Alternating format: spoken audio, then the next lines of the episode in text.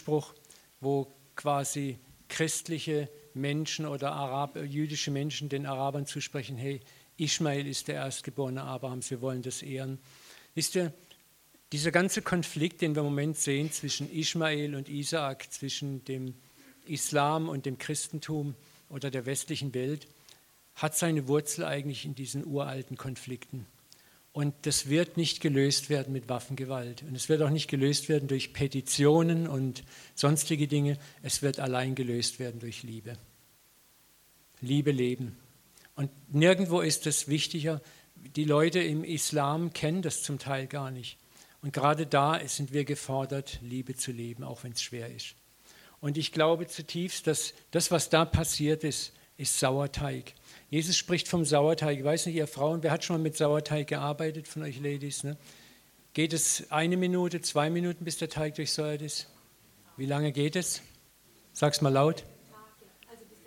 Tage manchmal. Ne? Also das ist ein Geduldsspiel. Und das ist genau das, was Jesus mit diesem Gleichnis sagen möchte. Du tust ein bisschen Sauerteig rein, aber der Sauerteig tut sein Werk ganz alleine. Es braucht Zeit, aber er macht's. Und so passieren durch diese Werke, das sind strategische Dinge, die Christoph da erzählt hat, da wird etwas in Gang gesetzt werden. Diese Prophetien, die Gott über den Nahen Osten ausgesprochen hat, dass Assyrien, Ägypten und Israel ein Segen auf Erden sein, das musst du mal auf der Zunge zergehen lassen. Da ist eine Zukunft vor uns, die ist brillant, nicht nur düster, die ist brillant. Und Gott hat die Antwort für eine Milliarde Muslims. Gott hat die Antwort für eine Milliarde Hindus. Gott hat die Antwort für 700 Millionen Buddhisten und was es sonst noch für Kisten gibt. Er hat die Antwort. Glaubt nicht, dass er ohne Antwort ist. Darüber mache ich mir gar keine Sorgen. Ich habe gerade vorhin diesen Psalm gelesen und der Geist des Herrn wird den ganzen Erdkreis erfüllen und die Völkernationen werden kommen anbeten. Das ist das, was Herrlichkeit bringen wird, Gottes Herrlichkeit. Und das möchte ich euch ermutigen. Wir können unseren Teil dazu setzen. Ich möchte nochmal an das Lied erinnern, ins Wasser fällt ein Stein, ganz heimlich, still und leise. Und ist er noch so klein, zieht er doch weite Kreise. Ich möchte dich ermutigen, deinen Baustein der Liebe, der Wertschätzung, der Annahme in das Leben anderer Menschen zu werfen. Ich sage dir eins, du wirst mal erstaunt sein in der Ewigkeit, was Jesus dir zeigen wird, was deine scheinbar geringen Taten für mächtige Auswirkungen gehabt haben. Er sagt ja auch in den Evangelien, selbst der Becher kalten Wassers, der mit Erbarmen gegeben wird, wird nicht unberücksichtigt im Himmel sein. Und das ist so wichtig, wir müssen uns wieder auf diese praktischen Dinge neu besinnen. Das ist das Prinzip auch hier, was du bekämpfst, bleibt, was du liebst, wird überwunden. Dort, wo wir Liebe üben, überwinden wir die Welt bei weitem. Und wo wir die Welt bekämpfen, auch als Christen, werden wir nur noch mehr Widerstand hervorrufen. Wenn wir der Welt dauernd sagen, was sie nicht ist und eigentlich in Anti-Haltung gehen, wenn wir nur bekannt sind als die, gegen was wir sind, und das sind wir leider, man hört von uns wenig, für was wir eigentlich sind. Wenn wir der Welt nicht auch mal sagen können, was eigentlich Tolles noch in ihr ist, was für Gold und für Werte in sie sind, was für Werte schlummern in ihnen, das Positive adressieren, ansprechen, das Nicht-Fokussieren auf die Probleme. Wenn wir dahin kommen können, dass wir den Rucksack der Welt und die Waffen der Welt mal aus der Mitte rausnehmen und auf das Positive uns fokussieren, dann werden wir die Welt transformieren. Wir lernen das nicht über Nacht. Nochmal, es braucht lange, lange, bis aus einer Eichel eine Eiche wird. Und deswegen sagt Paulus auch, Geduld tut euch Not, auf dass ihr eine große, große Belohnung empfangt. Geduld müssen wir wieder neu lernen im Umgang miteinander. Geduld musst du lernen im Umgang mit dir selber, mit deinen eigenen Entwicklungsprozessen. Hey, Gott hat Geduld mit dir, hab du sie bitte auch mit dir selber. Und das Leben ist kein Sprint, das Leben ist ein Marathon. Und manchmal stehen wir so am Rand des Lebens. Ich kann nicht mehr. Und das ist okay. Da kommt Jesus und umarmt dich und gibt dir eine Schale Wasser gib dir einen Klaps auf dein Allerwertes und sag, komm, geh weiter. Und dann gehst du weiter bis zur nächsten Pause. Und weiter geht's und weiter geht's und weiter geht's. Hinfallen, aufstehen, Krone gerade rücken, weitergehen. Wir lassen uns nicht beirren. Da ist siebenmal, siebzigmal Gnade da, wo immer wir hinfallen. Und diese Gnade nehmen wir in Anspruch. Und diese Gnade ist es, die uns mehr und mehr transformiert. Ich war in diesem Frühjahr auf einer großen ökumenischen Tagung eingeladen von Kirchen und Freikirchen in Baden-Württemberg. Und das Thema war, wie wird man Christ oder ab wann ist man Christ? Es war so interessant, das Thema hat äh, diese Gruppe interessiert. Und für mich war interessant, die Aus Antworten, die dann ausgetauscht wurden, zeigten mir einmal mehr, dass ein Großteil unseres kirchlichen und freikirchlichen Glaubens aus dem Kopfwissen besteht, aus dem theoretischen Fürwahrhalten von Lehrsätzen, aber sehr wenig aus lebensverändernder und gelebter Wahrheit. Christ bist du, wenn du das und das und das und das glaubst. Ich möchte euch das mal an der Folie kurz zeigen. Zu sagen, Jesus ist der Sohn Gottes und der Erlöser. Der Heilige Geist ist die dritte Person der Trinität. Jesus kommt sichtbar wieder. Ich halte die Großtaufe für richtig. Ich glaube, dass die Bibel Gottes Wort ist. Das ist alles sachlich richtig. Aber jetzt sind wir mal ehrlich. Es kostet dich nicht viel, das zu sagen. Es kostet dich nicht viel, mit jemand anderem darüber zu streiten, außer intellektueller Zustimmung. Aber was passiert ist, es führt sehr oft in Rechthaberei, in den vergangenen Jahrhunderten sogar zu Kriegen und blutiger Verfolgung gegenüber denen, die anderer Meinung sind. Sorry, wir feiern nächstes Jahr das Lutherjahr. Auch Luther hat die Juden verfolgt, hat Andersgläubige verbrannt. Also wir haben uns alle, auch wir, wir Protestanten, haben uns nicht in unserer Vergangenheit mit Ruhm bekleckert. Das traurige Lied ist, dass wir 36.000 Denominationen mittlerweile weltweit haben. Ja, in der überwiegenden Zahl Protestanten. Und gerade wir Protestanten haben den Spaltpilz in uns, der daher kommt, ich habe recht und du nicht. Meine Interpretation der Bibel ist richtiger als deine. Also spalten wir uns wieder ab und wieder ab und wieder ab. Und das ist etwas, mit dem wir uns konfrontieren müssen, wo wir sagen müssen, da müssen wir auch mal drauf gucken und müssen sagen, ist das ein Zeugnis für die Welt? Ja, was sieht die Welt in unserem Leben, außer irgendwelche zehn theoretische Bekenntnisse, die sachlich, theologisch, dogmatisch richtig sein mögen, aber die für den außenstehenden Gläubigen eigentlich keinerlei Relevanz haben?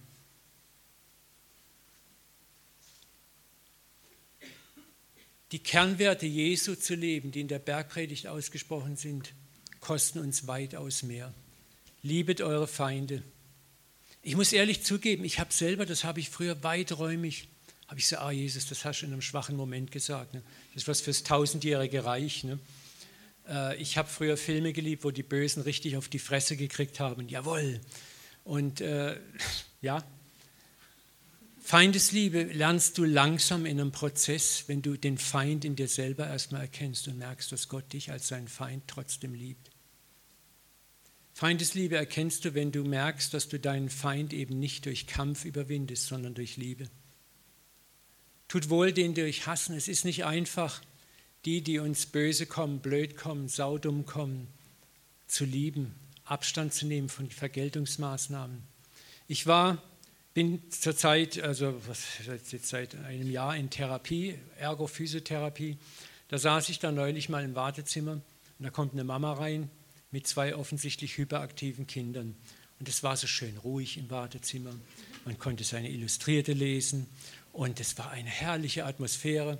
Es war auch noch früh morgens, ich war noch ein bisschen müde. Und auf einmal in Sekunden hat sich das Wartezimmer in ein Tollhaus verwandelt. Ne? Die haben rumkrakeelt, mit dem Wasserspender rumgespielt und, und ich habe dann immer so vorwurfsvoll auf die Mutter geguckt und die saß an ihrem Handy und hat sich einen Dreck um die Kinder gekümmert. Und dann kam der Junge, hat was seine Mutter gefragt und dann habe ich gesagt, so richtig entnervt, deine Mutter hat gerade Wichtigeres zu tun, die hat keine Zeit, dir zuzuhören. Sie guckt mich an, ganz empört, was soll denn das? Und ich gucke stur geradeaus und habe mir innerlich gesagt, so dir habe ich es gegeben. So viel zur christlichen Nächstenliebe und Feindesliebe. Ne? Ja, ich möchte ganz ehrlich sein, Leute, das sind die Prozesse, in denen wir alle drin sind. Und dann kommt so irgendwann leise die Stimme aus dem Himmel. Uwe, das war jetzt aber nicht richtig. Na, na, na, na, na, na, na, na, na, na, na, ich höre dich nicht. So, weißt du, laut, ne?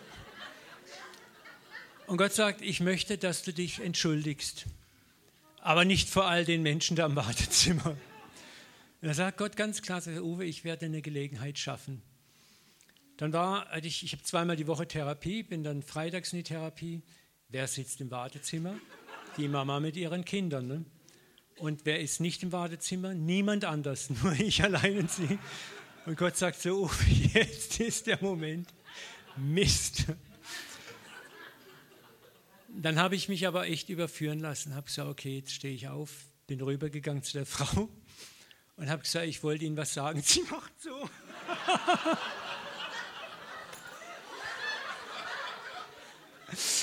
Ich habe gedacht, oh wow, hat sie einen Ehemann, der sie vielleicht mal. Das war, ich, da, ich will nichts tun, aber ich sage, ich möchte mich bei Ihnen entschuldigen. Was? Na, ich sage, ich war neulich nicht gut drauf. Dann habe ich ihr erklärt, was so mein Problem ist, dass ich manchmal ein bisschen dünnhäutig bin und dass das nicht richtig war. Und dann, dann fing sie an und sagt, ja, ich möchte mich entschuldigen, das war nicht richtig, dass meine Kinder. So. Also, dass wir uns am Schluss nicht in den Armen gelegen sind, war gerade alles. Ne? Und ich habe mich hinterher so wohl gefühlt und so dankbar und habe gedacht, ja, danke Herr. Danke auch für das Lernen dürfen. Der zweite Prozess, den ich hatte, war, wir haben, bauen gerade um bei meinem Sohn, der ist, ist zu uns ins Haus gezogen. Und da war ein Handwerker da, so ein Handwerkertrupp aus der Ukraine. Und sprachen kein Deutsch und es war alles so ein bisschen schwierig. Und mein Sohn hat die ganz liebevoll versorgt. Und die haben dann das Anwesen, also die Wände verputzt. Und die haben halt ukrainisch gearbeitet. Ne? Das heißt, der Putz ist geflogen bis sonst wohin. Und ich sehe meine schöne Hofeinfahrt und habe dann entnervt mit dem Bauleiter gesprochen, habe gesagt, also ich erwarte, dass das hier alles schön sauber machen und war so richtig angepisst. Ne? Ja, das machen wir schon alles. Und ich habe mir gedacht, ja, ihr werdet es schon machen. Ich denke mir, das wird dann so entsprechend aussehen. Kurzum, es ist still geworden in meinem Kopf. Plötzlich kommt wieder die Stimme und sagt, Gott, hör mal, und was wäre es, wenn du das sauber machst? Was, ich? Unmöglich, die zahlen wir doch, die kriegen doch Geld von uns, die werden doch bezahlt dafür, dass sie alles gescheit abdecken und so. Ne? Merkt ihr was? Da kommt dann gleich das, und ich habe ja schon Recht drauf und so weiter. Ne? Und Gott sagt, hör mal, wie oft hast du Sauerei angerichtet und ich habe es weggeräumt hinter dir. Ich habe mal vor einem Jahr ein Bild gemacht, Jesus am Kreuz, und da gibt es ja dieses Schild oben drauf, Inri, ne? kennt ihr das? Dann hat mir Gott gesagt, er setzt das Schild mal mit dem Baustellenschild Eltern haften für ihre Kinder. Jesus am Kreuz und oben hängt das Schild Eltern haften für ihre Kinder. Wer ist dein Vater? Christus. Wer hat für dich gehaftet? Er. ist gut, ne? Und dann hat er auch gesagt, sagt wie oft habe ich für dich gehaftet? Wie oft räume ich deinen Dreck weg, wo ich auch sagen könnte, das ist dein Job. Und dann war ich auch ruhig. Und dann kommt als nächstes wieder, und ich will, dass du dich bei dem Bauleiter entschuldigst. Ah. dann war wieder die Hoffnung, oh ja, morgen sind die das letzte Mal da, ich muss ja ins Büro. Wenn ich zurückkomme, sind die bestimmt weg. Ne? Ich komme nach Hause gefahren, gucke noch aus meinem Auto, alles klar, die Luft ist rein, die Einfahrt ist leer, ich schaffe es bis zum Ausgang. Ich steige zur Autotür raus, hole meine Aktentasche aus der anderen Tür raus. Wer steht in der Einfahrt? Die drei Handwerker und ihr Bauleiter.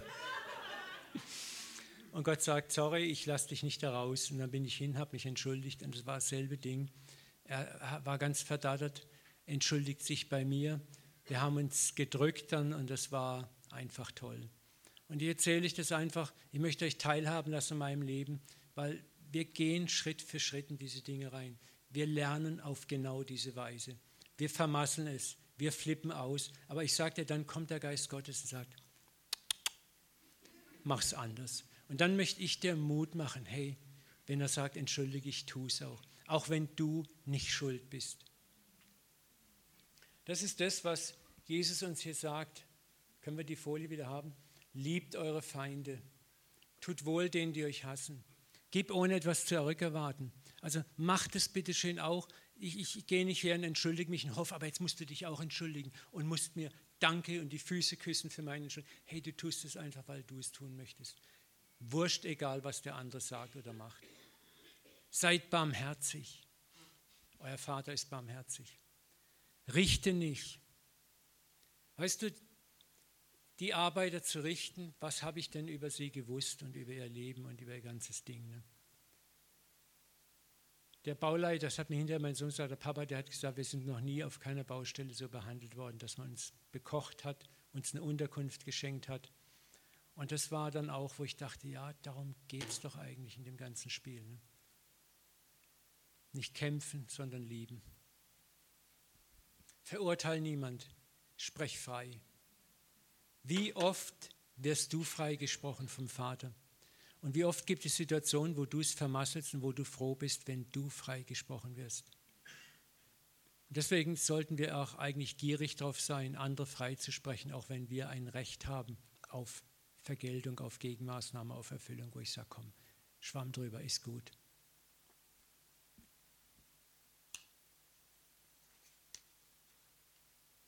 Und das kostet uns weitaus mehr als eine rein religiöse Zustimmung oder ein Glaubensbekenntnis, was wir runterrattern und labern können, was aber gar nichts bedeutet. Und das kannst du nur ausleben, diese Werte. Und dafür brauchen wir ihn und seine 77 Mal Gnade immer wieder jeden Tag neu. Und das ist das Wesen des Lammes, während die unerneuerte christliche Löwennatur Vergeltung möchte, Stärke möchte, auf ihr Recht pocht. Ja? Jesus bringt es auf den Punkt. Weh euch, ihr Gesetzeslehrer und Pharisäer, ihr Heuchler.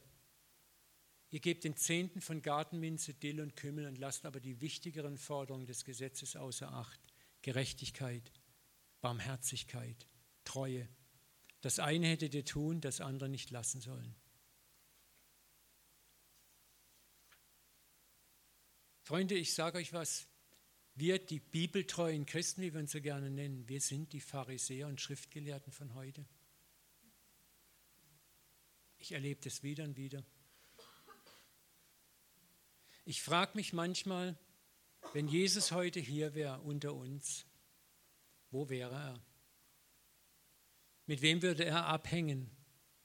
Mit wem würde er sich abgeben, wo wir, wir jetzt hier 2016, uns das Maul zerreißen würden? und würden sagen, das soll Jesus sein, im Leben nicht. Es ist gut, darüber mal nachzudenken. Mit wem hätte er Erbarmen, wo wir schon unsere Labels draufgeklebt haben? Sünder, unmöglich. Ich habe gerade eben ein Gespräch mit jemandem geführt. Ich habe innerlich geweint über das, was in unseren Gemeinden passiert, mit Menschen, die etwas anders sind als wir. Und das ist ein Zustand, den ich für mich nicht mehr akzeptieren möchte. Wenn wir nicht der Ort sind, wo Heilung stattfindet, wo Annahme stattfindet, und zwar bedingungslos, dann können wir einpacken, dann können wir noch so für Erweckung beten. Wenn wir uns nur auf unsere zehn tollen moralischen Lehrsätze fokussieren mit dem Mund, aber das, die Liebe nicht leben, dann werden wir unsere Welt, wir nicht erreichen. Gott wird sie erreichen, da habe ich gar kein Problem mit. Aber er möchte dich und mich gerne im Boot haben, weil es ist so eine Freude. Ist so eine Freude. Und Transformation anderer Menschen braucht Zeit. Braucht Zeit. Und wir sollten aufhören mit dieser Ich bin gegen das und ich bin gegen das und ich bin gegen das. So sollten uns mal langsam überlegen, für wen sind wir eigentlich? Für was sind wir? Wie es Christoph sagt, nicht problemorientiert, sondern lösungsorientiert. Fragen wir uns einfach mal, wo würde die Welt heute stehen, wenn wir die Prinzipien der Bergpredigt in den vergangenen 2000 Jahren als Christen ansatzweise gelebt hätten und nicht um die rechte Lehre und wer sie hat gestritten hätten, wer drin ist und wer draußen.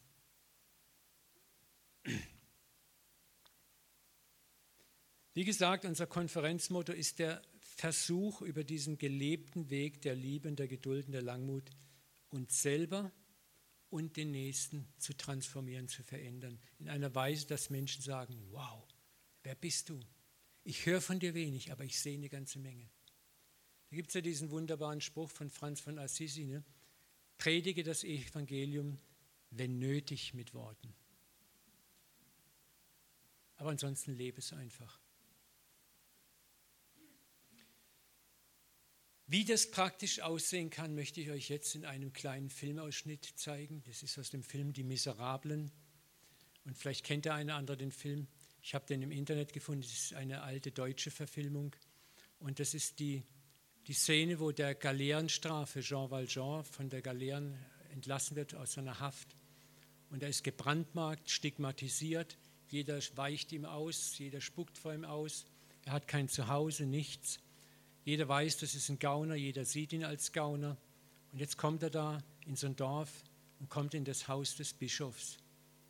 Und das schauen wir uns jetzt mal einfach an, was da passiert. Und lass es einfach mal richtig so nett auf dich wirken. Benny, können wir Licht aushaben, Ton an und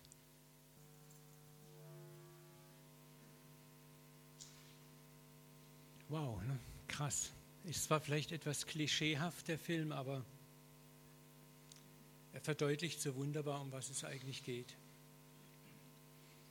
Der Bischof hätte auf sein gutes Recht pochen können und den Gauner verhaften lassen können.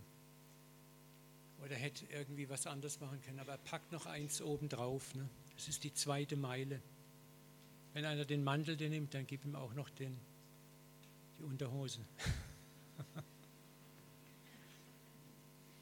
Und das Krasse ist, er weiß ja nicht, ob seine Güte sich bezahlt macht.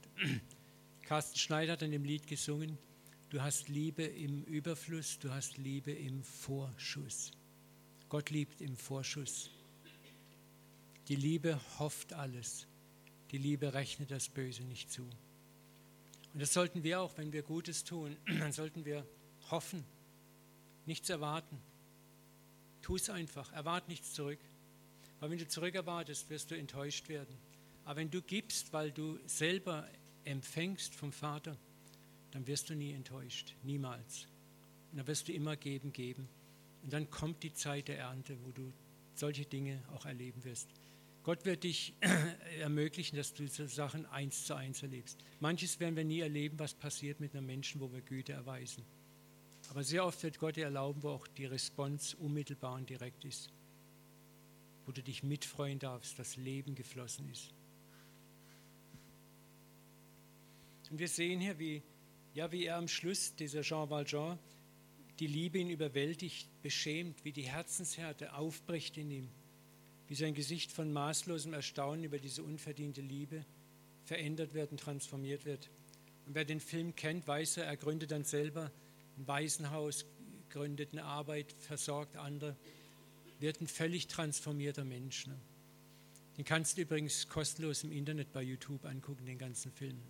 Und es gibt auch äh, eine modernere Verfilmung mit, mit, dem, mit zwei französischen Schauspielern. Es ist einfach super. Ich möchte hier einen Satz anfügen von Richard Rohr, der mich sehr berührt.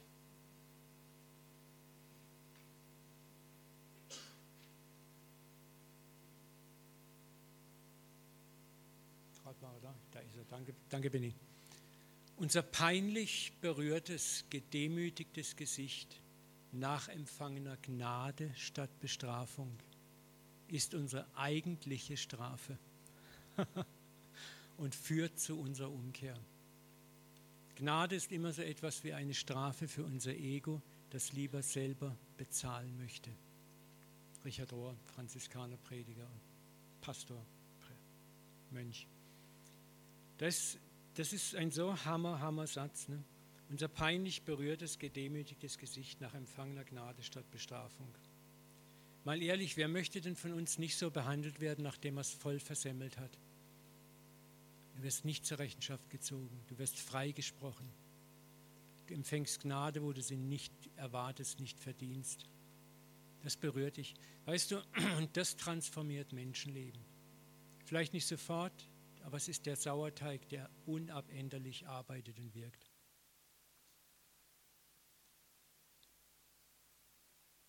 Aber in uns lebt etwas, auch noch wenn wir Christen sind, und drängt wie Petrus nach einer vernünftigen Gnadenregelung, nach einem vernünftigen Vergeben. Das ist dieser Vers aus Matthäus 18, 21. Ne? Da kam Petrus zu Jesus und fragte, Herr, wie oft darf mein Bruder gegen mich sündigen und muss, schon das Wort, ne, muss ihm vergeben, muss ich ihm vergeben. Ist siebenmal genug. Wenn du diesen Satz liest, dann merkst du schon, dieser innere Druck, selbst siebenmal ist schon, oh, muss, muss ich denn wirklich? Ne? Und das ist ein Apostel, ein Mann, der mit, mit Jesus läuft und geht.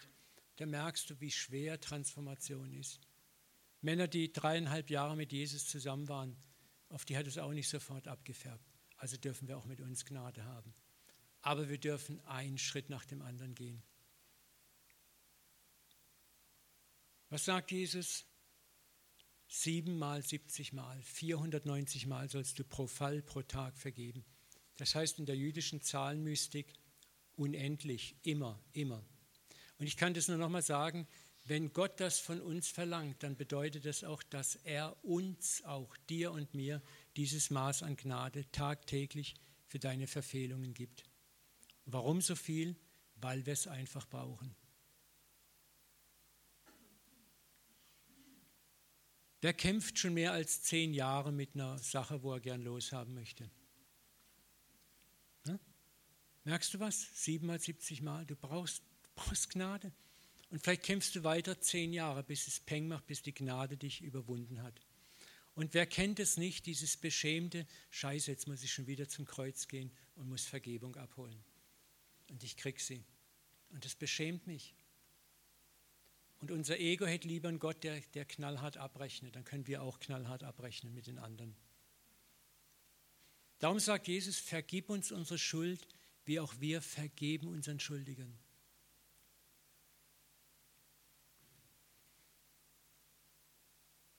Wenn die meisten Christen über Gnade und Vergebung reden, kommt der berühmte Satz, ja aber. Vergebung schon, ja aber. Und da geht es dann schon los, da merkst du, jetzt geht es nach runter, jetzt geht es ins siebenmal zurück oder noch, am besten noch weniger als siebenmal. Wir lieben es, Gnade theologisch zu dosieren und auszubalancieren, lange bevor wir sie überhaupt gegeben haben, mit dem Ziel, möglichst bei siebenmal stehen bleiben zu können. Ja, aber Auge um Auge, Zahn um Zahn ist der Reflex, den der Vater in uns überwinden möchte. Damit wir Kinder des Allerhöchsten sind, von denen Jesus sagt, ihr sollt gerade eure Feinde lieben. Ihr sollt Gutes tun. Ihr sollt leihen und euch keine Sorge machen, ob er es wieder bekommt. Das ist schwer. Das fällt mir auch noch schwer. Aber es ist der Maßstab. Das ist das, wo Jesus sagt, daran wird die Welt erkennen, dass, ihr, dass euch etwas anderes antreibt. Nicht, ob du glaubst, dass Jesus Gottes Sohn ist. Nicht, dass du glaubst, dass Jesus der Weg, die Wahrheit und das Leben ist. Das ist Gutes zu wissen, aber es berührt den Nichtchristen nicht so viel. Aber das zu sehen, wie du sowas machst, da denken die Leute, wow.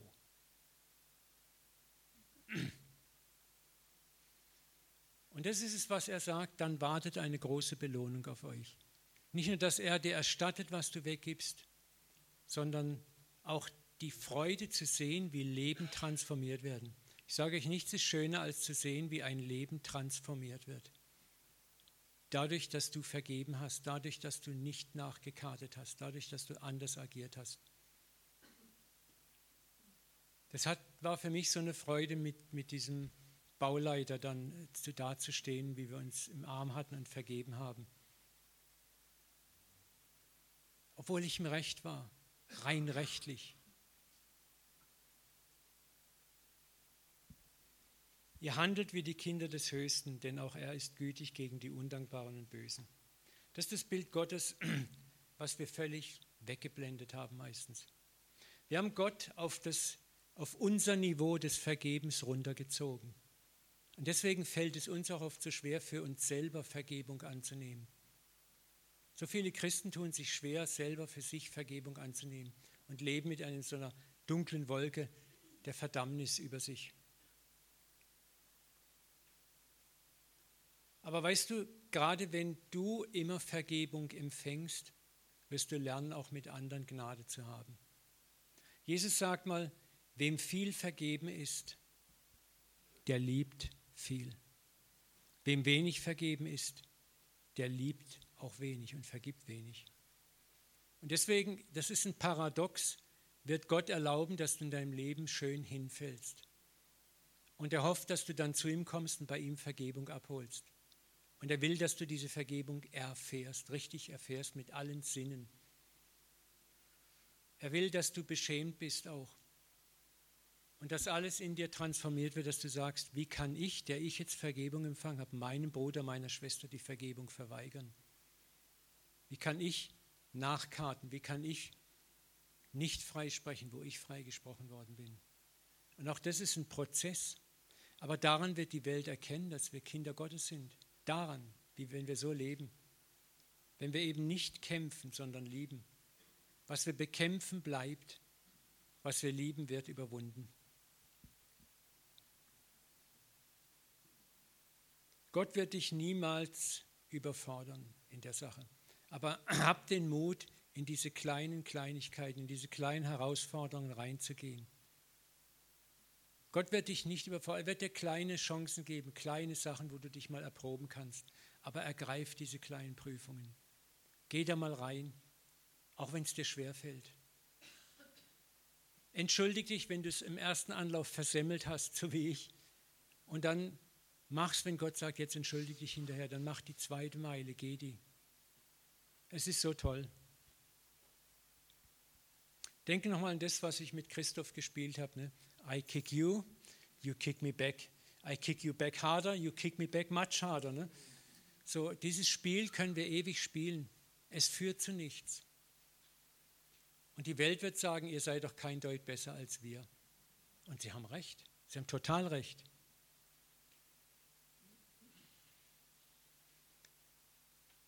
Ich möchte euch, auch wenn wir im Recht sind oder wenn wir zum Beispiel auch Dinge zu korrigieren haben bei Menschen, möchte ich euch mal hineinnehmen in die Weisheit der Wüstenväter, wie sie mit Menschen, die Sünder waren und Probleme hatten, umgegangen sind. Da können wir so viel daraus lernen. Die Wüstenväter war eine christliche Einsiedlerbewegung in der niedrigen Wüste in Ägypten. Im zweiten bis ins achte Jahrhundert haben sie existiert. Die haben auch maßgeblich das keltische Christentum beeinflusst und die gibt es auch heute noch in der koptischen Kirche. Und ich möchte euch mal etwas vorlesen, was, was sie erkannt haben. Trösten und Aufrichten sind die wichtigsten Kennzeichen einer guten christlichen geistlichen Begleitung. Wer den anderen traurig und entmutigt zurücklässt, ist seiner Verantwortung als geistlicher Vater oder Mutter noch nicht gerecht geworden. Die Väter und Mütter der Wüste haben darauf verzichtet, die für sie klar erkennbaren Mängel beim Ratsuchenden hart und frontal aufzudecken. Also was du bekämpfst, bleibt. Also ich erkenne einen Fehler am anderen. Jetzt kann ich sagen, Christoph, ich sehe ganz genau, was du für Fehler hast. Das und das und das ist falsch. Und jetzt sage ich dir, wie du es richtig machst. Ich habe es schon mal vorgestern gesagt. Was passiert, wenn dir jemand deine Fehler frontal unter die Nase reibt? Ich gehe in Abwehrhaltung, instinktiv. Sind wir alle, sind so gepolt. Sie spürten, wo der Betreffende sich der Wahrheit über sich selbst noch nicht stellen kann. Das ist etwas, was wir lernen müssen im Umgang mit anderen. Kann der andere die Wahrheit über sich selber tragen? Und das ist auch wichtig im Umgang mit dir selber. Denk mal an deine schlimmen Probleme, die du hast, von denen vielleicht keiner weiß. Kannst du dich denen stellen vor anderen oder bist du froh, dass alles noch erstmal im Dunkeln ist? Es gibt auch in der Seelsorge eine Zeit, wo man Dinge adressiert. Und wenn ich es vor der Zeit adressiere, bekämpfe ich den anderen. Dann will ich Recht haben, will ihn fixen. Ich sage dir mal ein paar Ratschläge mit dem Totschlag, der Ratschlag mit dem Totschlag, ne? so, und dann ist gut. Und du hilfst dem anderen überhaupt nicht. Sie spüren, wo der Betreffende sich der Wahrheit über sich selbst noch nicht stellen kann. Das kannst du nur verstehen, wenn du selber mal in der Situation warst, wo du nicht entblößt werden möchtest. So ermutigen sie die Menschen zuerst und indem sie sie ermutigen, gab sie ihnen den Mut, sich nach und nach ihrer Verfehlung zu stellen. Das ist das, was Jesus macht mit dem SS-Offizier. Ich nehme mal deine Missetat aus unserer Mitte raus. Und jetzt rede ich erstmal mit dir als Mensch. Ich zeige dir, dass du als Mensch wertvoll für mich bist. Ich zeige dir das, obwohl ich um deine Sünden weiß, aber genauso weiß, in dir ist ein Potenzial zum Guten. Ich adressiere das Gute, den Schatz in dir. Und was passiert in dem anderen? In dem anderen kommt Hoffnung. Es kommt Vertrauen. Es kommt Zutrauen. Und dann kommt irgendwann der Moment, wo vielleicht der andere selber sagt, du, ich habe da das und das Problem. Und du musst gar nicht mal dran rumbohren, sie kommen von ganz alleine, die Leute. Ich erlebe das im Umgang mit wildfremden Menschen, mit denen ich so in meinem nicht mal geistlichen Leben zu tun habe, die sich öffnen mir gegenüber und tiefste Geheimnisse preisgeben, sagen, ich weiß nicht, aber ich fühle mich bei dir irgendwie sicher. Und das hat etwas mit unserer Ausstrahlung zu tun und wie wir Menschen angehen. Ich begleite Menschen auch in, in seelsorgerlichen Prozessen und ich merke ganz genau, da sind manchmal auch Paarseelsorge mache ich, wo, wo du merkst, du könntest jetzt voll reinschlagen, alle Fehler adressieren und es würde zu nichts führen. Du musst erstmal aufbauen, du musst ihnen ihren Wert zeigen, den sie haben, jeder Einzelne. Und das ist Arbeit, das kostet Zeit. Manchmal möchtest du am liebsten sagen, rutscht mir doch den Buckel runter, ihr Idioten. Ihr seid doch Christen, ne? so. aber es führt zu nichts. Wahre geistliche Räume schafft, wahre geistliche Begleitung schafft Räume des Vertrauens und der Annahme, in denen sich der andere seinen Verfehlungen ohne Angst stellen kann. Was du liebst, wird überwunden. Zeig dem anderen erstmal Liebe, bevor du ihm seine Fehler zeigst. Das braucht Geduld beim geistlichen Begleiter, gerade dann, wenn der andere seine Schuld noch nicht einsehen und akzeptieren kann.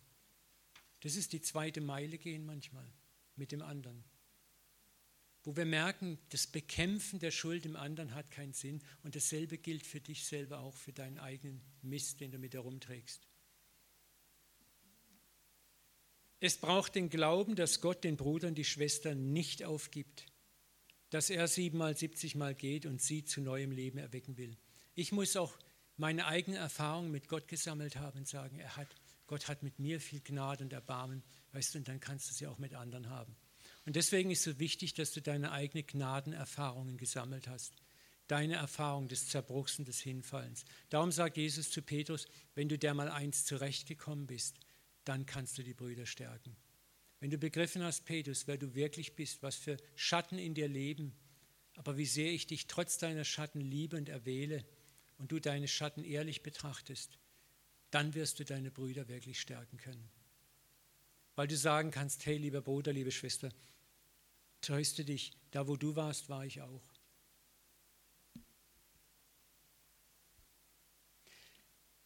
Die Gabe der Unterscheidung kann uns helfen, sich in den anderen hineinzufühlen, ihn und seine Geschichte und seine Wunden zu verstehen und das zu raten, was ihm wirklich weiterhilft. Sehr oft haben wir dann so ein paar fromme Standardratschläge, die ja in sich nicht falsch sind, das ist gerade das Tödliche daran. Ne? Lies deine Bibel mehr, bete mehr, glaube mehr. Das ist alles so nette Standards. Und ich kann in so vielen Menschen in ihren Gesichtern sehen, wie sagen, ja, du hast gut reden, ich schaff's halt nicht. Aber darauf haben dann viele Seelsorger auch keine, selbst anhand der Seelsorger keine Antwort. Ne? Wenn du fragst, ja, wie geht es denn? Das Einzige, was sie wissen, ist Arschbacken zusammenfetzen, weitermachen. Aber dann wirst du zu diesen verbissenen, verkniffenen Typen. Dann drückst du in diese Tüte rein, bis sie platzt. Die Väter und Mütter der Wüste widerstanden der Versuchung, den anderen moralische Ideale überzustülpen. Das ist das, was wir oft machen und was wir sein lassen sollten. Es hilft niemandem. Sondern sie überlegen mit der Hilfe des Heiligen Geistes, was hilft den anderen jetzt zum Leben und zur Liebe. Und du wirst staunen, ich erlebe das oft in der Seelsorge, wie Gott mir Ratschläge gibt, mir zeigt, was ich dem anderen raten kann, wie ich ihn langsam ranführe, langsam in seine Mitte führe. Und ich begreife in diesen Prozessen selber, wie Gott mit mir selber umgeht mit meinen eigenen Defiziten, wie viel Geduld und Liebe er mit mir selber hat. Heute Morgen hat mich auch ein liebes, ein Geschwister, ich sage nicht Mann, Frau, angesprochen auch. Und da ging es auch so um Verschuldungen. Kann ich, wenn ich Schuld habe, überhaupt jemand die Hände auflegen für ein Beten? Ich so, natürlich. Ich dürfte hier heute nicht stehen und sprechen, wenn ich euch mal offenbar, was ich in der Woche alles angestellt habe wofür ich aber Vergebung erlangt habe, weil ich bin beim Papa und dann ist es weg. Er warf meine Sünden ins äußerste Meer. Also ich glaube das. Niemand hat ein Recht, einen anderen zu belehren. Wenn wir da in die Schiene reinkommen, Leute, dann hat auch niemand ein Recht, hier irgendwo vorne zu stehen. Niemand. Ich sage es auch immer zu Leuten, hey, ich bin dir vielleicht eine kleine Nasenlänge voraus, mehr nicht.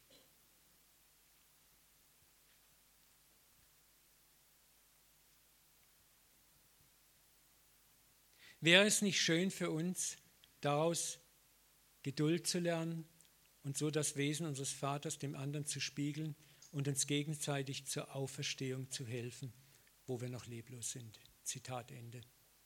Es ist so berührend und wenn man überlegt, es ist fast 1000, 200, 300, 400 Jahre alt, diese Weisheit. Und da ist so viel verschüttet gegangen davon. Für mich ist ein wunderbares Beispiel, ganz praktisches biblisches Beispiel.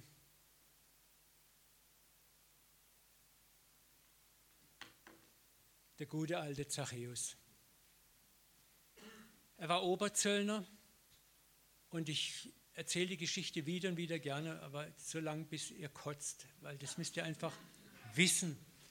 Ja, er war, er war nicht ein netter kleiner Sünder. Ich, ich mag das nicht, dieses Kinderlied. So Zachäus war ein ganz kleiner Mann, ein ganz kleiner Mann. War er, er saß auf einem Maulbeerbaum, denn der Heiland kam daher. Mit diesen, diesen Liederkitsch beginnen wir schon unsere Kinder so alles zu versüßlichen. Leute, der Mann war eine miese, elende, dreckige, gemeine Ratte. Der hat deine Kinder, wenn du deine Steuern nicht zahlen konntest, in die Sklaverei verkauft. Der hatte das Haus unterm Hintern weggepfändet und dich auf die Straße geschickt. Ne? Oder deinen Mann auf die Galeeren verkauft. Ne? Der hat echt Dreck am Stecken gehabt. Und er war einer, der sein eigenes Volk verkauft hat für Geld. Also das müssen wir, wir müssen ihn nicht niedlich machen. Und ich sage es mal so, der saß da oben auf dem Baum, nicht weil er so klein war, sondern weil er genau wusste, wenn ich lang genug da unten stehe, habe ich einen Dolch im Rücken. Ne? Muss mal gucken, wie ihn so manche angucken. Ne? Der Einzigste, der lacht, ist Jesus. Aber es ist interessant, was macht Jesus, wenn wir das mal jetzt im Lichte unseres Mottos betrachten, was du bekämpfst, bleibt. Er hätte jetzt so sagen können, hey du Ratte, komm vom Baum runter, bring deine Kreditkarten mit, wir rechnen ab. Aber es macht er nicht.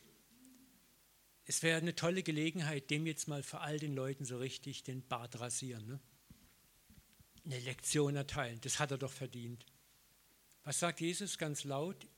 Ich möchte bei dir zu Gast sein. Das habe ich heute Morgen erklärt. Im rabbinischen Kontext heißt es, ich möchte dein Freund sein. Das sagt Jesus vor all den Menschen. Kein Wunder, dass ein Skandal ausbrach und die Leute sagen, was, was, habe ich das richtig gehört? Was sagt Jesus? Unmöglich. Und dann hoffen wir vielleicht, dass während sie zu seinem Haus laufen, Jesus sagt, gell, äh, ich habe das nur gemacht, weil ich dir jetzt was sagen muss. Und wenn sie im Haus drin sind, die Tür fällt ihnen zu. So, jetzt reden wir mal Tacheles, Zachäus. Jetzt kommen wir mal zur Sache. Ich bin ja noch so gnädig gewesen, habe dich nicht vor den Leuten zurechtgewiesen, aber hier reden wir jetzt mal Klartext. So geht das ja nicht, auf gar keinen Fall. Wir lesen, wenn wir die Geschichte lesen, in keinem einzigen Moment auch nur ein Wort über Moraltheologie. Das heißt, er spricht mit ihm über seine Verfehlungen überhaupt nicht. Aber in dem Moment, wo Jesus da unten steht und sagt, ich muss bei dir zu Gast sein, hat er Sauerteig ins Herz dieses Mannes geworfen. Und dieser Sauerteig beginnt, das Wesen dieses Gauners unvermeidlich zu transformieren. Er hört etwas von diesem Jesus, was er die ganzen Jahre in dem Ort nie gehört hat. Du bist immer noch wertvoll. Du bist immer noch wertvoll, dass ich mit dir essen kann. Du bist immer noch wertvoll, dass du Mensch genannt bist. Du bist wertvoll für Gott. Was haben die meisten gemacht? Und ja auch zu Recht. Die haben ausgespuckt vor ihm, die Straßenseite gewechselt, hätten ihm liebsten Messer ins Kreuz gerammt, haben ihn beschimpft. Aus der Synagoge war er sowieso ausgeschlossen. Die Hölle ist dir sicher mein Freund. Huhu. Das war alles, was er hörte von den Frommen. Aber was macht Jesus? Das genaue Gegenteil. Was du bekämpfst, bleibt. Das Dorf, in dem er lebte, hat ihn bekämpft, jahrelang. Resultat null. Jetzt kommt Jesus und liebt bedingungslos.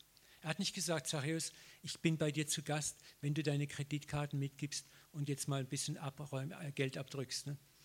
Gar nichts. Aber was passiert? Von alleine kommt dieser Zachäus und will das ganze Unrecht, was er getan hat, so gut er es kann, in Ordnung bringen. Was hat ihn überführt? Liebe, einfach bedingungslose Liebe. Und das ist das, was wir mit diesem Prinzip lernen können, dieses Motto. Ich, die falsche Folie wo Jesus uns sagt, was du bekämpfst, bleibt, was du liebst, wird überwunden. Schaut mal, im Geiste geht mal heute Abend die ganzen Stories, wo Jesus mit Sündern umgeht, in der Bibel durch. Du findest überall dasselbe Muster. Jesus klagt nie an. Jesus sagt nicht, ich, ich helfe dir, wenn.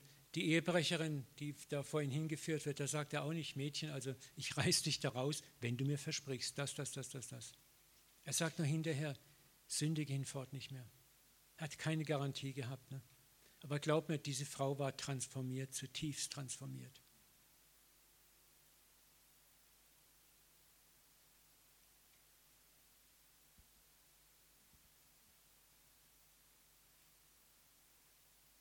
Und das erfordert Vorleistung, das erfordert zu vertrauen. Manchmal sieht man die Resultate nicht gleich wie Jesus bei Zachäus, aber die Resultate kommen. Ich dir, kein Werk, kein Stein der Liebe, den du setzt, wird vergeblich sein.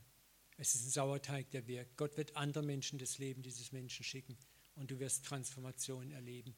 Und ich sage das nochmal, du wirst im Himmel staunen, was passiert ist mit Menschen, denen du einfach Liebe erwiesen hast. Und wenn es nur ist, am Straßenrand jemanden mal rüberlassen, jemanden mal reinlassen, jemand die Vorfahrt geben, wo du Vorfahrt hast. Jemanden an der Kasse vorlassen. Da musst du nicht gleich ein Traktat hinterher schieben.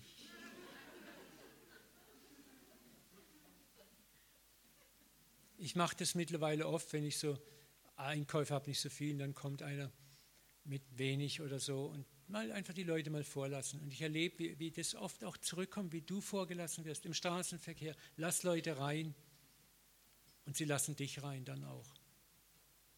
Mir hat Gottes mal so gesagt, da war ich auch an einer großen verkehrsreichen Straße und da stand ein Mann auf den Schienen und keiner hat ihn rübergelassen. Und ich stopp, es war vor mir eine Ampel, es war Feierabendverkehr, alle Leute entnervt. Und der hat nicht kapiert, dass ich ihn rüberlassen will. Der stand da und ich, er hat nichts kapiert. Ne? Und hinter mir, hup, hup, und ne? so das übliche Muster. Mache ich auch, habe ich auch früher gemacht. Ne? Und dann schließlich strahlt er und ja, danke, danke. Anstatt drüber zu gehen, macht er noch seinen großen Danke-Terz und dann geht er über die Straße. Aber was dann interessant war hinterher, war, dass, dass Gott so zu meinem Herzen gesprochen hat und gesagt, Uwe, stell dir jetzt mal folgende Story vor. Stell dir vor, dieser Mann hätte vielleicht heute Morgen folgendes Gebet gesprochen. Gott, wenn es dich wirklich gibt, zeig mir das heute, indem er einfach Gnade oder Liebe widerfährt oder was passiert, was außergewöhnlich ist. Und du hast gar keinen verbalen Kontakt mit diesem Menschen, aber du hast jetzt einfach einen Baustein der Liebe gesetzt. Und der geht über die Straße und sagt, danke Gott, dass du mir mein Gebet geantwortet hast. Du weißt nicht, was deine Taten der Liebe, der Güte, des Erbarmens in einem anderen anrichten, in welchem größeren Masterplan du eingebaut bist von Gott. Und ich sage dir nochmal, du wirst staunen, staunen, wenn du mal in der Ewigkeit bist und Gott dir zeigt, was alles durch deine Liebe passiert ist. Staunen ohne Ende. Und du wirst auch eins begreifen, schau mal, Gott hat mir mal gezeigt, die Bekehrung eines Menschen ist nicht, ich bin Reinhard Bonke und ich predige Wort gewaltig und Halleluja, Amen, raise your hand, thank you very much, you are saved now ist alles toll und richtig. Aber mir hat Gott gezeigt, Bekehrung ist ein Prozess wie eine Mauer oder ein Bauwerk, das aus vielen Steinen besteht. Zieh einen Stein raus aus dem Bauwerk und das ganze Bauwerk könnte einstürzen oder ist einfach nicht vollendet. Der Schlussstein vollendet das Bauwerk. Aber jeder Stein, der vorher gesetzt ist, ist wichtig. Jeder Stein zählt. Deswegen zähl nicht ab, wenn ich, wenn ich diesen sorry, ich bin so, wenn ich diesen Scheiß höre, wie viele Menschen hast du schon zu Jesus geführt? Ne? Und dann oh, kommt das schlechte Gewissen, dann zählst du Tante, Onkel, Goldhamstern alles mit, den du angepredigt hast. Ne? So und ich habe mir das abgewöhnt. Ich rechne überhaupt nicht mehr so, sondern ich frage mich einfach eins: Wie viel Menschenleben habe ich berührt mit der Liebe Gottes?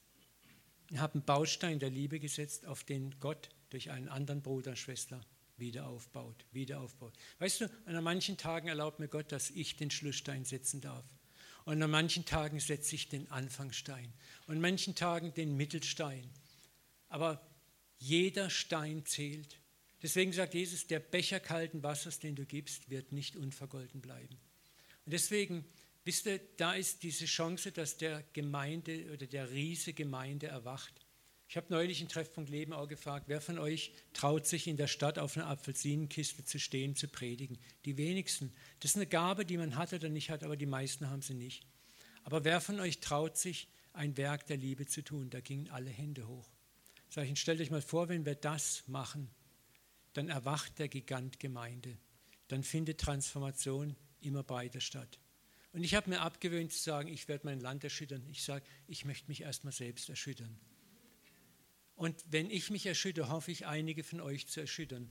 Und dann hoffe ich, dass ihr einige andere erschüttert. Und dann sind wir genau da, ins Wasser fällt ein Stein, ganz heimlich, still und leise. Und ist er noch so klein, er zieht verdammt weite Kreise. Das ist so. Und du weißt nicht, was für Kreise dein Steinchen, was du ins Wasser wirfst, was der für Kreise zieht und andere berührt.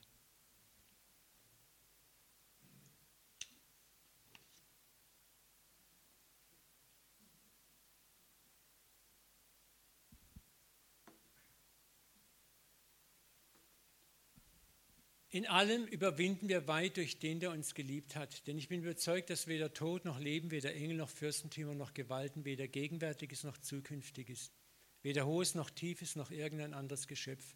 Und bitteschön, das schließt mich ein, uns zu scheiden vermag von der Liebe Gottes, die in Christus Jesus ist, unserem Herrn. Durch wen überwindest du auch die Schwächen in dir selber?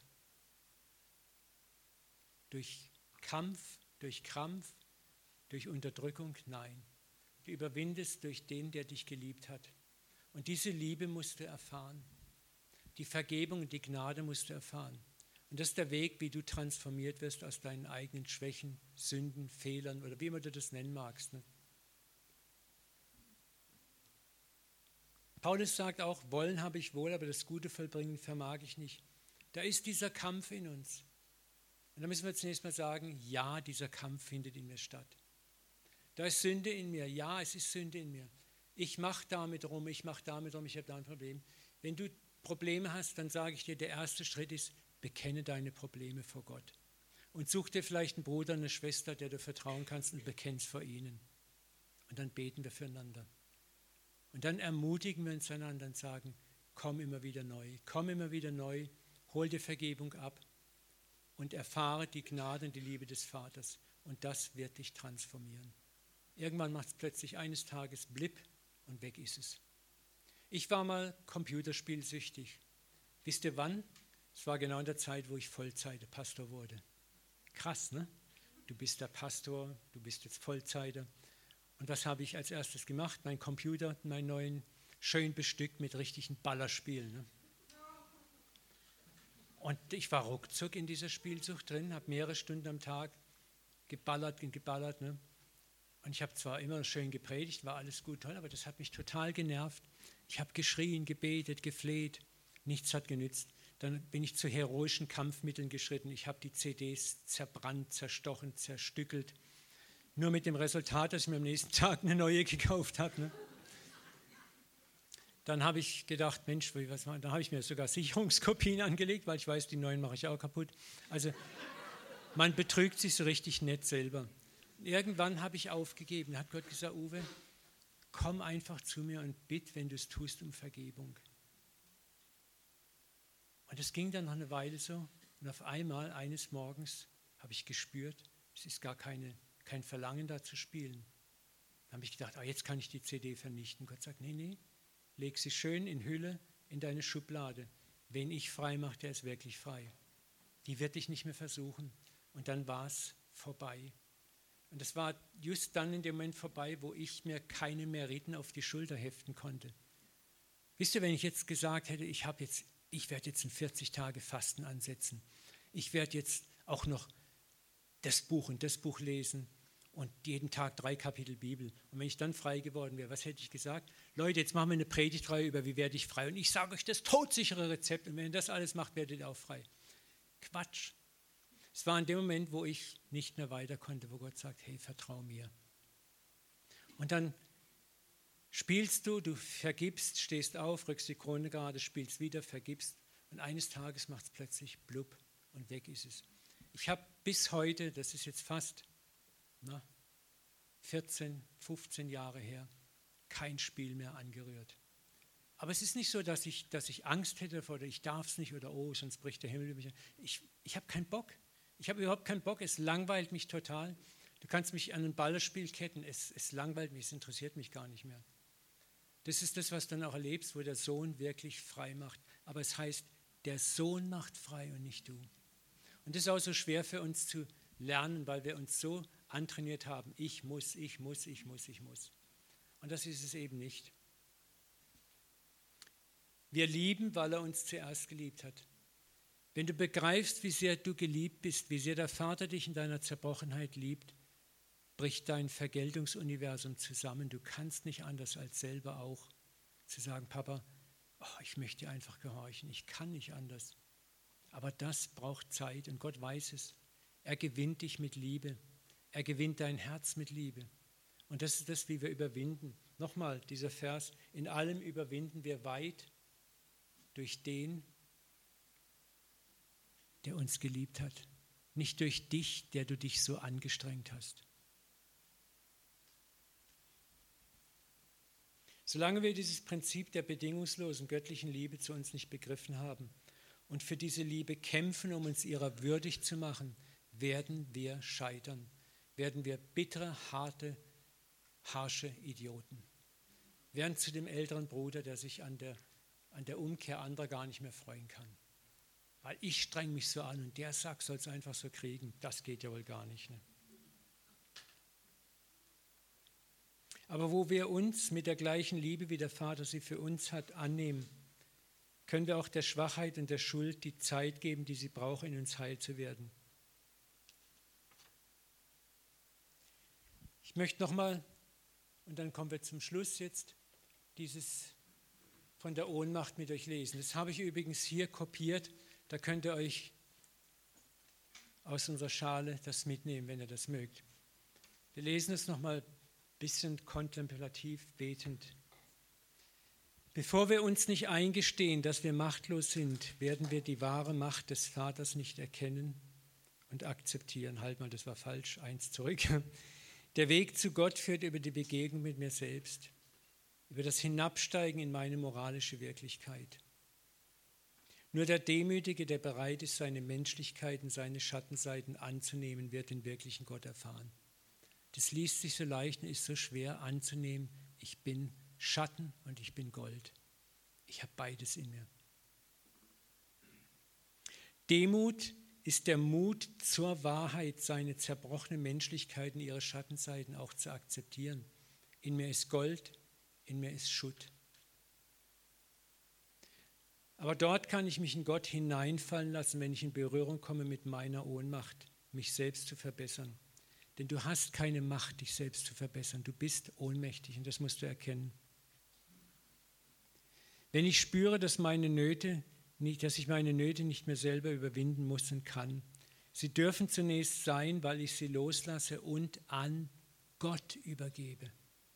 Das ist gar nicht so einfach zu sagen, Herr, ich kann nicht mehr, Jesus. Es gibt Dinge in meinem Leben, mit denen kämpfe ich immer noch. Und ich gehe jeden Tag hin und sage, Papa, es ist so. Ich habe aufgehört, mich zu hassen dafür, ich habe aufgehört, mich zu verachten, weil es zu nichts führt. Ich halte es ihm einfach hin, sage, Papa, das Problem existiert immer noch in meinem Leben. Jeden Tag. Und ich gräme mich auch nicht mehr und schäme mich auch nicht mehr, auch wenn ich Pastor bin. Ich habe meine Ecken und Kanten, ich habe meine Schatten.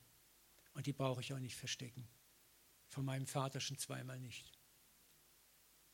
Und das ist das, wenn wir im Licht sind, das ist das, was die Bibel uns sagt, dann sind wir rein dann kann uns reinigen. Im Licht zu sein heißt auch, Vater, ich weiß ganz genau, was mein Problem ist. Ich, ich, ich muss mich nicht verstellen. Wisst ihr, was Adam und Eva gemacht haben, als sie gesündigt hatten? Nicht Gott hat sich von ihnen distanziert. Sie haben sich von ihm distanziert.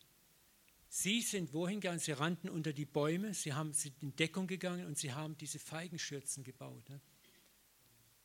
Das ist interessant. Ich habe mir oft die Frage gestellt, was wäre wohl passiert, wenn Adam und Eva gesagt hätten, oh Mist, wir haben jetzt Scheiß gebaut. Weißt was, wir gehen zum Papa und wir bekennen das jetzt gleich. Und sagen, hey Gott, wir haben das getan, was wir nicht tun sollten. Wir haben von der Frucht gegessen. Du siehst es ja eh, dir ist ja alles nicht verborgen. Ich glaube, die ganze Weltgeschichte wäre um einige tausend Jahre abgekürzt worden. Weil das ist das, was Gott von uns erwartet, dass wir umkehren und sagen, hey Papa, hier, ich habe es nicht geschafft. Hilf du mir.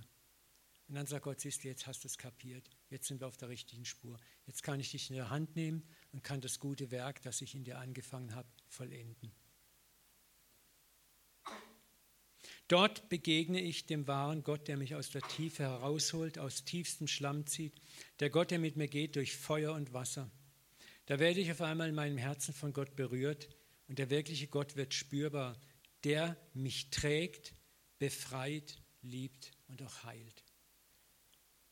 Und das Zweite ist jetzt das von Richard Rohr. Bevor wir nicht eingestehen, dass wir machtlos sind, werden wir die wahre Macht des Vaters nicht erkennen, akzeptieren und auch nur suchen. Wir sind oft so mit uns selbst beschäftigt, mit unserer Selbstverbesserung, weil man uns auch so konditioniert hat. Und wenn wir ehrlich sind, wohin hat uns das gebracht? Nicht allzu weit. Hör auf, es selbst zu versuchen. Hör auf, mit Gewalt gegen die Realität deiner Probleme anzurennen. Lerne das Geheimnis der Hingabe und des Vertrauens. Das ist der Schlüsselsatz. Hingabe und Vertrauen. Komm zum Vater, komm zum Kreuz, bekenne, was nicht in Ordnung ist, bitte ihn immer um Kraft und warte auf ihn. Und er wird kommen. Dann wird es geschehen, an dir, durch dich, mit dir, in dir. Und das ist das Schönste und sehr oft trotz dir. Ich werde morgen in der Schlusssession nochmal darüber sprechen, weil da kommt die Frage auf, ja Uwe, das ist ja viel zu leicht. Und da ist ja der Gnadenmissbrauch. Und da kann man sich das ja ganz bequem machen. Da kommen sofort die Mahnstimmen wieder, die alles wieder gerne zurückdrehen auf das alte Rad. Schaut mal, als Paulus die Gnade gepredigt hat, war er immer verfolgt von einem Trupp Gesetzesjäger, von den Leuten des Jakobus, die hinter ihm her gepredigt haben, die Leute wieder schön ins Gesetz zurückgezogen haben. Am Schluss sagt Paulus zu Titus oder Timotheus zweiter Brief, alle in der Landschaft Asien haben mich verlassen. Die ganzen Gemeinden sind wieder zurück ins Gesetz. Es ist einfach so, das Gesetz gibt uns mehr Sicherheit. Gnade ist uns irgendwie suspekt. Aber Gnade ist der Weg, den Gott hat, damit wir transformiert werden. Was du bekämpfst, bleibt. Was du liebst, wird überwunden. Darf ich noch mit euch beten? Vater, wir danken dir jetzt und wir möchten dich jetzt auch noch mal bitten, diese Fülle an Informationen, auch den Film. Vater, bring das, was wichtig ist für jeden Einzelnen. Du kennst jeden Einzelnen hier, jeder ist dir vertraut, jeden liebst du heiß und inniglich. Du weißt, wo jeder gerade im Moment steht. Vater, und ich bete, dass du jetzt jeden Einzelnen anfasst, berührst, Vater. Und ich bitte dich nochmal um spürbar, fühlbar, messbare Erfahrungen in den kommenden fünf Tagen wo wir erfahren, wie wir Durchbrüche erleben, weil wir loslassen. Vater, du siehst, wie, wie sehr wir auch auf Erfahrungen, messbare Erfahrungen angewiesen sind, die uns Mut machen, die uns Mut machen, weitere Schritte zu gehen, noch mehr loszulassen. Vater, ich bete jetzt einfach auch, dass du Mut gibst, in diesen Prozess einzusteigen, jeden Tag zu dir zu kommen, auch wenn es demütigend und peinlich ist. Aber du rufst uns jeden Tag zum Kreuz. Du rufst uns jeden Tag ins Licht. Vater, lass uns im Licht bleiben, so wie du im Licht bist. Denn dort kannst du uns heilen und wiederherstellen, auch wenn es ein Prozess ist. Vater, ich bete, dass du die Angst wegnimmst, wo wir so oft Angst haben, wir würden Gnade missbrauchen. Papa, du hast Gnade im Überfluss, Gnade im Vorschuss. Du bist so gütig, so barmherzig. Ich bete, dass wir das verstehen, dass wir deiner Gnade mehr vertrauen als unserer gesetzlichen Härte. Vater, ich danke dir für so viele Menschen, denen ich schon begegnet bin, die transformiert wurden durch Gnade. Ich danke dir für alles, was in meinem Leben sich verändert hat und wo ich die Hoffnung habe, du wirst es auch verändern, Vater. Danke, dass wir alle miteinander auf dem Weg sind. Vater, und ich bete, dass du auch diesen Riesengemeinde erweckst, Vater, dass wir Bausteine der Liebe im Leben anderer Menschen setzen. Anstatt sie zu fixen, lass sie uns lieben. Anstatt sie zu verbessern, lass uns besser sein. Vater, ich bete, dass jetzt die Pause auch nützt, dass das in unser Herz sagt, dass wir das verarbeiten, prozessieren und dass unser Leben wirklich transformiert wird. Ich wünsche mir so sehr, dass jeder Einzelne diesen Raum verändert und inspiriert verlässt. In Jesu Namen. Amen. Können wir nochmal den Song haben, seid barmherzig?